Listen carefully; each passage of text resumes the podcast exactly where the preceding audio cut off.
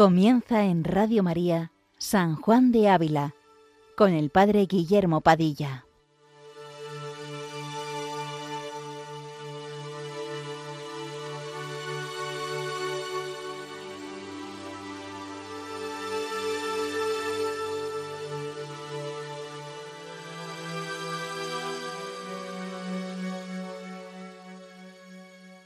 Muy buenos días, queridos amigos de Radio María. Continuamos esta mañana con este programa que dedicamos a San Juan de Ávila, doctor de la Iglesia Universal. Lo primero, perdonadme, porque ando algo resfriado y me falla de vez en cuando un poco la voz.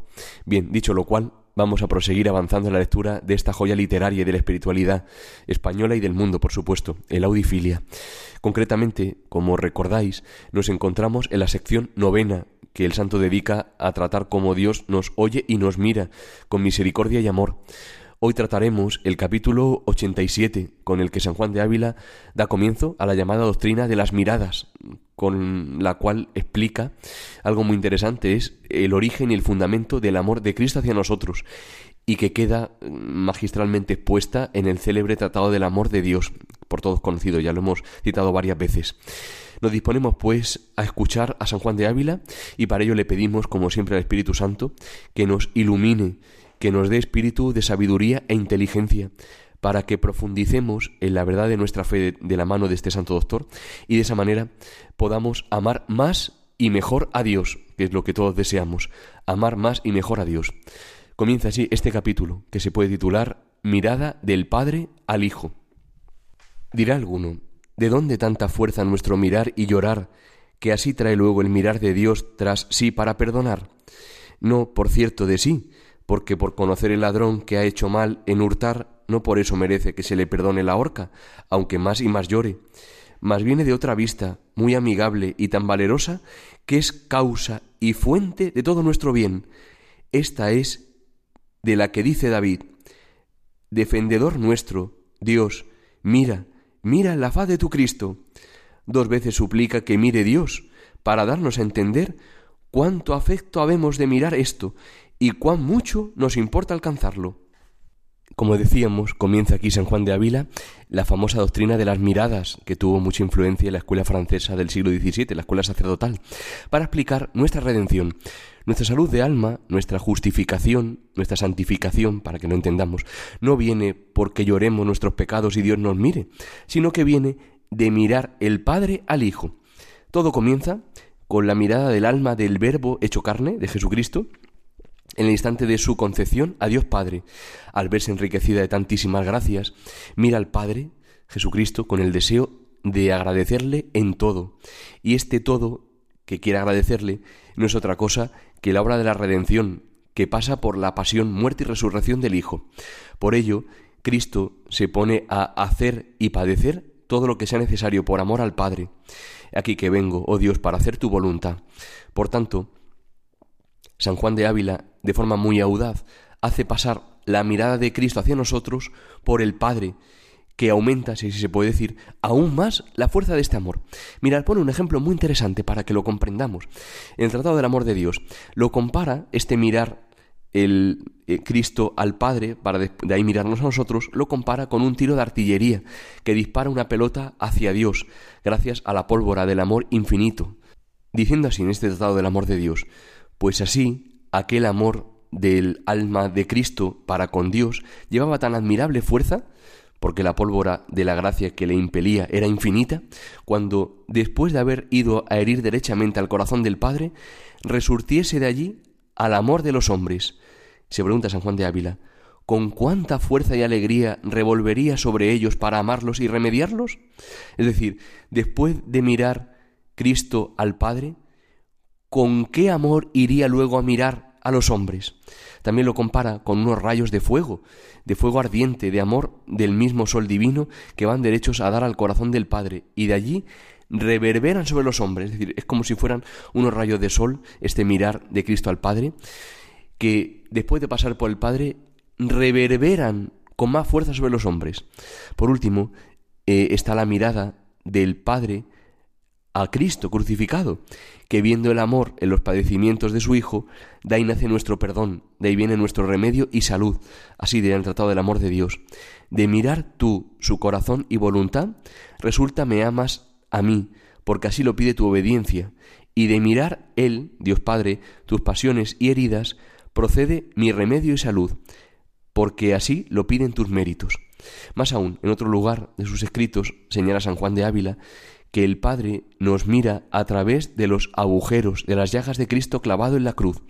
Dice así, os mira por los agujeros de sus llagas que por vos padeció, por las cuales os dio su gracia y suple vuestras faltas y os sana y hermosea. Bien, continuamos leyendo este capítulo. Dice ahora sí, porque así como el mirar de Dios a nosotros nos causa todos los bienes, Así, el mirar Dios a su Cristo nos trae la vista de Dios. No penséis, doncella, que los agraciados y amorosos rayos de los ojos de Dios descienden derechamente de él a nosotros cuando nos reciben su gracia, o descienden a nosotros como a cosa apartada de Cristo cuando estamos en ella, porque si así lo pensáis, ciega estáis, mas sabed que se enderezan a Cristo y de allí a nosotros por él y en él, y no dará el Señor una habla ni vista de amor a persona del mundo universo, si la viese apartada de Cristo. Mas por Cristo mira a todos los que se quieren mirar y llorar, por malos que sean, para perdonarlos. Y en Cristo mira a los tales para conservarles y acrecentarles el bien recibido. El ser amada de Cristo es razón de ser recibidos en gracia nosotros. Y si Jesucristo de en medio saliese, Ningún amado ni agradable habría delante de los ojos de Dios, como arriba se dijo. Conoced, pues, doncella, la necesidad que tenéis siempre de Cristo, y sedle entrañablemente agradecida, porque el bien que tenéis no os vino de vos, sino por Cristo, y en él os ha de ser conservado y acrecentado de Dios. Como podemos comprobar, no es sencillo de seguir este, este capítulo, es ciertamente complejo, pero en síntesis, para que nos hagamos una idea de lo que está diciendo, viene a mostrar aquí San Juan de Ávila que Cristo es el mediador con mayúsculas entre Dios y los hombres. Es el puente, el pontífice, que une ambas orillas, la divina y la humana, y necesariamente los bienes que nos vienen de Dios han de pasar por este puente, por este pontífice que es Cristo, precisamente por ser mediador, el mediador perfecto como hemos dicho, puesto que es Dios y hombre verdadero, es sacerdote, como ahora veremos más adelante. Bien, seguimos con nuestra lectura. Intentaré ir despacio porque, como digo, puede ser difícil de seguir, pero veréis que este, este párrafo tiene como tres partes, ¿no? En lo primero pone una figura del Antiguo Testamento que es eh, los dones que ofrece Abel, luego viene a decir como Abel es solo figura de Cristo y luego nos hace ver cómo Cristo es Cristo sacerdote, sacerdote y víctima, que no ofrece cosas, sino que se ofrece a sí mismo. Vamos a ir viendo poco a poco. Leemos así. Y esto es lo que fue figurado en el principio del mundo, cuando el justo Abel, pastor de ganados, ofreció a Dios sacrificio de su manada, el cual sacrificio fue acepto, como dice la Escritura.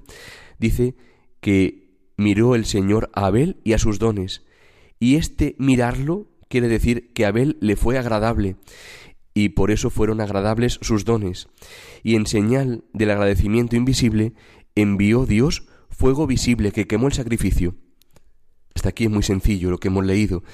Abel ofrece unos dones a Dios, dice la escritura que Dios lo mira y le, le resultan agradables sus dones. Es curioso porque este como recordáis del capítulo anterior, el mirar de, Dios siempre es amar, con lo cual cuando Dios miró a Abel, lo amó, le fue agradable, y por eso eh, envió fuego sobre estos dones en señal de que el ofrecimiento le era agradable. Bien, seguimos leyendo. Dice, lo cual es figura de nuestro justo y soberano pastor, el cual dice de sí, yo soy buen pastor, y también es sacerdote, y por consiguiente, como dice San Pablo, ha de ofrecer dones y sacrificios a Dios. Es decir, Abel, que era pastor, era sólo una figura del pastor con mayúsculas, que es Jesucristo. Continuamos, dice, mas, ¿qué ofrecerá que digno sea? no por cierto animales, y muy menos hombres pecadores, porque estos más son para provocar la ira de Dios que para alcanzar misericordia. Y no sin causa mandaba Dios en la vieja ley que el animal que se hubiese de ofrecer fuese macho, que fuese de edad no chica ni grande, que no fuese cojo ni ciego, con otras condiciones muchas, sino para dar a entender que lo que se había de ofrecer para quitar los pecados no había de ser cosa que tuviese pecado. Y porque ninguno estaba sin él, no tenía este grande sacerdote que ofrecer por los pecados del mundo, sino a sí mismo, haciéndose hostia al que es sacerdote. Jesucristo es sacerdote, es decir, ha de ofrecer dones y sacrificios para que quede perdonado el pecado del mundo. Ahora bien, ¿qué puede ofrecer que sea digno de Dios, que sea sin pecado? Ciertamente, como dice aquí eh, San Juan de Ávila, los animales del Antiguo Testamento no dejaban de ser una figura. Eh, igualmente se pedían que, que fueran perfectos, que no tuvieran ningún defecto. Ahora bien, tampoco podía ofrecer hombres pecadores, con lo cual sólo podía ofrecerse a sí mismo. Por eso Cristo es sacerdote, pero sacerdote y víctima, es decir, es la víctima de su propio sacrificio. Por eso dice ahora, y ofrecióse a sí mismo limpio para limpiar a los sucios, justo para justificar a los pecadores, agradable y amado para que fuesen recibidos a gracia los que por sí mismo eran desamados y desagradables. Y valió tanto este sacrificio, así por él como por quien lo ofreció, que todo es uno, que los que estuvimos apartados de Dios como ovejas perdidas, fuimos traídos, lavados, santificados y hechos dignos de ser ofrecidos a Dios. No porque nosotros tuviésemos de nuestra cosecha cosa digna para parecer bien a Dios, mas rociados con la sangre de este pastor y ataviados con la hermosura de su gracia y justicia que por el Señor se dan, e incorporados en él, somos lavados de nuestros pecados, mirados de Dios y agradables a él, como sacrificio ofrecido por este sumo sacerdote y pastor, lo cual dice San Pedro así, Cristo una vez murió por nosotros para que nos ofreciese a Dios, mortificados en la carne y vivos en el Espíritu. En definitiva, es que tomemos conciencia de lo que Cristo ha hecho por nosotros, que estando sucios y apartados de Dios por el pecado original, nos ha limpiado, nos ha lavado, nos ha hermoseado, haciendo de nosotros miembros de su cuerpo y templo del Espíritu Santo. Eh, una puntualización, simplemente. La redención, eh, toda la obra de la santificación que Dios ha hecho con, con, todos los hombres, ha de ser acogida por cada uno. Es acogida en el bautismo, puerta de todos los sacramentos, es decir, de toda la vida divina que Dios derrama en nuestras almas, y debe seguir siendo acogida con una vida cristiana, acorde y consecuente siguiendo los mandamientos, frecuentando los sacramentos, la Eucaristía cada domingo es indispensable, la confesión con cierta frecuencia, si no, todo caerá en saco roto, sin duda ninguna.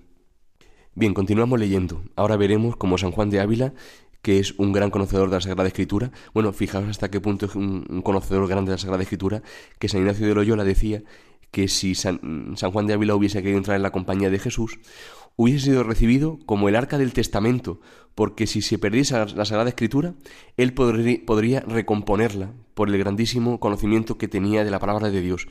Bien, pues como digo, por esta razón veréis que, que usa muchas imágenes del Antiguo Testamento muy bonitas ahora para explicar quién es realmente Jesucristo. Leemos ahora. Y así parece como nuestro Abel ofrece a Dios ofrenda de su manada, a la cual miró Dios, porque miró primero a su carísimo Hijo. Y así como allá vino fuego visible sobre el sacrificio, así también vino acá en figura de lenguas el día de Pentecostés. Y esto después que Cristo subió a los cielos para aparecer a la faz de Dios por nosotros, porque entendamos que de aquel miramiento de los ojos de Dios a la faz de su Cristo, la cual, como dice Esther, es llena de gracias, salió el fuego del Espíritu Santo, que abrasó los dones que este gran pastor y pontífice ofreció a su Padre, que fueron sus discípulos presentes y por venir. De la mirada de Dios Padre al Hijo, es decir, del desbordamiento de amor de entre ambos, se nos da el Espíritu Santo, que prende fuego a los corazones de aquellos que son discípulos de Cristo. Un fuego de amor que transforma. Y esto es importante. ¿eh? Este amor es la llama de amor viva de la que habla San Juan de la Cruz, que transforma en sí lo que toca, como el fuego.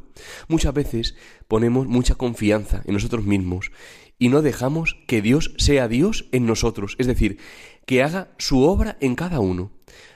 Donde hay intimidad con Dios verdadera, es decir, donde hay trato íntimo con Él, se derrama el Espíritu Santo y por tanto se va realizando poco a poco la obra de Dios en el alma. ¿No será que muchas veces no le dejamos a Dios que obre? Es decir, ¿no será que muchas veces no le dejamos a Dios que sea Dios en nuestra alma? Bien, proseguimos leyendo. Dice ahora sí. Y así como Dios prometió a Noé que cuando mucho lloviese, él miraría a su arco que puso en las nubes en señal de amistad con los hombres, para no destruir la tierra por agua. Así, mucho más, mirando Dios a su Hijo puesto en la cruz, extendido sus brazos a modo de arco, quita de su riguroso arco las flechas que ya quería arrojar, y en lugar de castigos da abrazos, vencido más por este valeroso arco, que es Cristo, a hacer misericordia, que movido por nuestros pecados, a castigarnos. Es una imagen hermosísima a la que alude aquí San Juan de Ávila. Del mismo modo que Dios da a Noé el arco iris, como señal de la alianza de Dios con ellos, de tal modo que cuando vengan nubes y aparezca este arco, recordará Dios la alianza y por tanto el diluvio no volverá a destruir a los vivientes. Bien, pues del mismo modo, el ver Dios Padre a Cristo crucificado, extendido sus brazos a modo de arco, le mueve irremediablemente no al castigo por nuestros pecados, sino a darnos abrazos, abrazos de amor.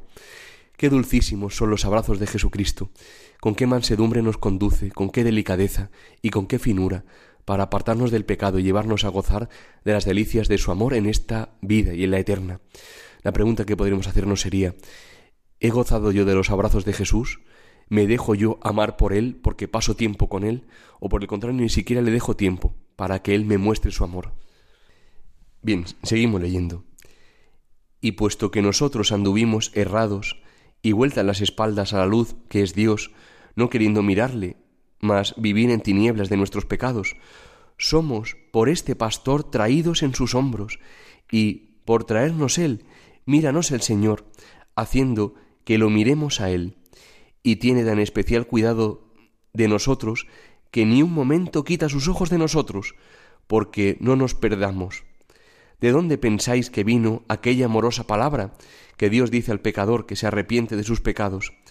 Yo te daré entendimiento y te enseñaré en el camino que has de andar, y pondré sobre ti mis ojos, sino de aquella amorosa vista con que Dios miró a Jesucristo, el cual es sabiduría, que nos enseña el verdadero camino por donde vamos sin tropiezos, y el verdadero pastor por el cual en cuanto hombre somos mirados, y el cual en cuanto Dios nos mira, quitándonos los peligros de delante, en los cuales ve que hemos de caer, teniéndonos firmes en los que nos vienen, librándonos de los que por nuestra culpa hemos caído, cuidando lo que nos cumple, aunque nosotros hacemos descuidos, acordándose de nuestro provecho, aun cuando nosotros nos olvidamos de su servicio, velándonos aun cuando dormimos, teniéndonos consigo aun cuando nos querríamos apartar, llamándonos cuando huimos, abrazándonos cuando venimos, siendo el postrero en deshacer la amistad y el primero que ruega con ella, aunque ofendido, y teniendo en todo y por todo un tan vigilante y amoroso mirar por nosotros, que todo lo ordena a nuestro provecho. ¿Qué diremos a tantas mercedes sino hacer gracias a aquel verdadero pastor, que, porque sus ovejas no anduviesen lejos de los ojos de Dios, ofreció su faz a tantas deshonras, para que mirándolo el Padre tan afligido y sin culpa, mirase a los culpados con ojos de misericordia, y para que traigamos nosotros en el corazón y en la boca, mira, Señor, en la faz de tu Cristo, probando con experiencia que muy mejor nos oye Dios y nos ve, y nos inclina su oreja, que nosotros a Él. Es sumamente hermoso el retrato que San Juan de Ávila hace aquí, en este fragmento, del amor del corazón de Jesús, aunque lo hace de forma implícita. Eh, podemos recordarlo, lo que ha dicho, pero con nuestras palabras, por si no ayuda. Es un amor que nos enseña la verdad, para que caminemos sin tropiezos, Él quiere siempre mostrarnos cuál es el mejor camino. Es el amor del buen pastor que nos quita los peligros de delante en los que podemos caer, que nos da firmeza en las pruebas, que nos saca de donde por nuestra negligencia hemos caído. A veces tenemos que reconocer que nos obstinamos en hacer lo que queremos, no hacemos caso de Dios y al final caemos.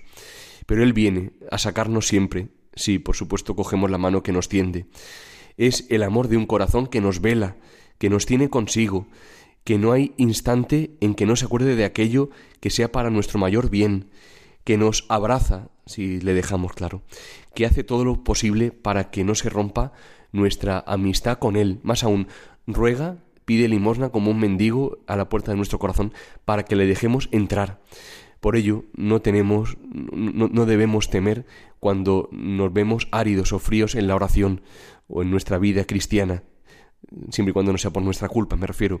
Él duerme, quizás, pero su corazón vela. Esto lo explicita muy bien eh, Santa Teresa del Niño Jesús. Eh, permitidme que lo lea. Lo encontramos en la carta 139 que dirige a su hermana Celina. No nos dejemos engañar por el lenguaje. El fragmento que voy a leer encierra eh, una profunda riqueza, lo propio de lo que ha escrito una doctora de la Iglesia. Escuchar con atención y con esto terminamos ya. Celina mía, dice Santa Teresita a su hermana, le escribe, la niñita de Jesús se encuentra completamente sola en una barquichuela. La tierra ha desaparecido a sus ojos y no sabe a dónde va, ni si avanza o retrocede. Teresita sí lo sabe, está segura de que su Celina está en alta mar, de que la navecilla que la lleva boga a velas desplegadas hacia el puerto, de que el timón, que Celina ni siquiera puede ver, no está sin piloto. Jesús está allí, dormido, como antaño en la barca de los pescadores de Galilea. Él duerme, sí, y Celina no lo ve porque la noche ha caído sobre la navecilla. Celina no oye la voz de Jesús. El viento sopla y ella lo oye soplar, ve las tinieblas, y Jesús sigue durmiendo. Sin embargo, si se despertara solamente un instante, solo tendría que ordenar al viento y al mar y vendría una gran calma, y la noche sería más clara que el día. Celina vería la mirada divina de Jesús y su alma quedaría consolada. Pero entonces Jesús ya no dormiría y está tan cansado, sus pies divinos están cansados de buscar a los pecadores y en la navecilla de Celina Jesús descansa tan a gusto. Los apóstoles le habían dado una almohada. El Evangelio nos cuenta ese detalle. Pero eh, en la barquichuela de su esposa querida, nuestro Señor encuentra otra almohada mucho más suave, el corazón de Celina. Bien, Dios nos cuida, queridos hermanos, no nos abandona, vamos a confiar en Él para que Él pueda reposar. En la confianza en Él lo que le hará descansar a Jesús. Bien, nos despedimos, eh, si Dios quiere, hasta el próximo programa. Queridos amigos, si queréis volver a escucharlo, podéis hacerlo en la sección podcast de www.radiomaria.es y podéis, como siempre, hacer cualquier indicación o cualquier consulta al Padre Fernando o a un servidor en el correo electrónico sanjuandeávila.radiomaria.es pues como siempre que San Juan de Ávila interceda por cada uno de nosotros ante el Señor y que por nuestra parte busquemos siempre el reino de Dios y su justicia, es decir, dejemos que Dios sea Dios en nuestra vida, confiando en que lo demás se nos dará por añadidura. Buenos días, queridos amigos, y que Dios os bendiga.